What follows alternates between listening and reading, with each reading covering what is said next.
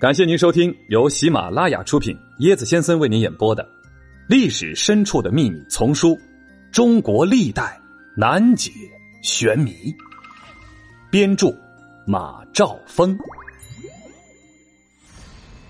曹二虎被杀之后，张文祥悲痛万分，当时就跟石金彪表示，一定要为二虎报仇。传说张文祥隐姓埋名。用金刚打造了两把匕首，用毒药淬过，按每天夜深人静之后练习刺激的手劲，最终练成了出一刀可以洞穿五层牛皮的绝招。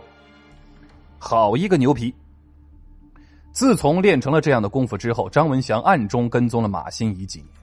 一次，二人相遇于杭州的城隍山啊，因为巡抚的护从太多，无法下手，直到如今方能够手刃马新贻。为冤死的兄弟曹二虎报了仇了，但替马新贻鸣不平的大有人在，其中就有安徽巡抚英汉。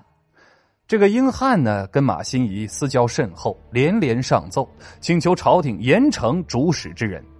京中慢慢就起了这事儿有更大阴谋的舆论论调，连慈禧太后都动了疑心了。于是，慈禧太后以五百里加急的上谕。指派漕运总督张之万会同奎玉办理，接着又给张之万发密旨：此事案情重大，断不准存化大为小之心，希图草率了事。张之万接到密旨之后大为恐慌，他担心如果追根究底，触动了此事隐秘的势力，自己恐怕要会成为马新贻第二。果然不久。张之万就接到了间接的警告，劝他不可多事。这一下，张之万越发的胆战心惊了，一直拖延着不肯到江宁。无奈呢，朝廷数次下旨催促，奎玉连连邀请，张之万只能带着精锐官兵和数十艘官船南下。他一直呢自己呀躲在舱里不露面。他惶 这个惶恐担心到了什么地步呢？说这天到了瓜州。张之万在船里闷了几天，想上岸走走。走了一阵，忽然内急，就近找了个茅厕方便。可他想，如果这个时候遇到刺客，那可是大大的不妙。于是他命令参将啊，带领了两百名亲兵，将这个茅厕团团围住，以保护他的安全。张之万怕什么呢？他怕的是张文祥背后的力量，而张之万的谨小慎微。案情呢迟迟没有进展，都使人们感到背后有一股强大的势力在左右着这一切。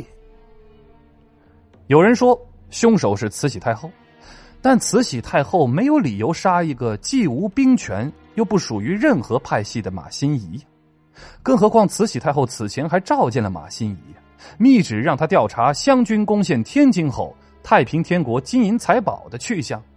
这可是要重用他的节奏，为什么呢？让慈禧坐卧不安的是什么呀？十几年来，湘军的实力迅速膨胀，人们传言曾国藩有野心，他的部下早就怂恿他谋取地位。在与太平军作战时，清廷不得不倚重湘军。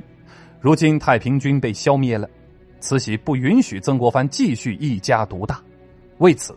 他选择了马新贻去拔掉这根刺，所以派马新贻到了江宁就任两江总督。可江宁是湘军攻不下来的，两江一直被湘军视为私地，他们在那儿经营了数年，岂能轻易给这个马新贻呀？几十年来，马新贻一直没有自己的嫡系部队，一人来到江宁，如入龙潭虎穴呀。椰子再来深入说一层。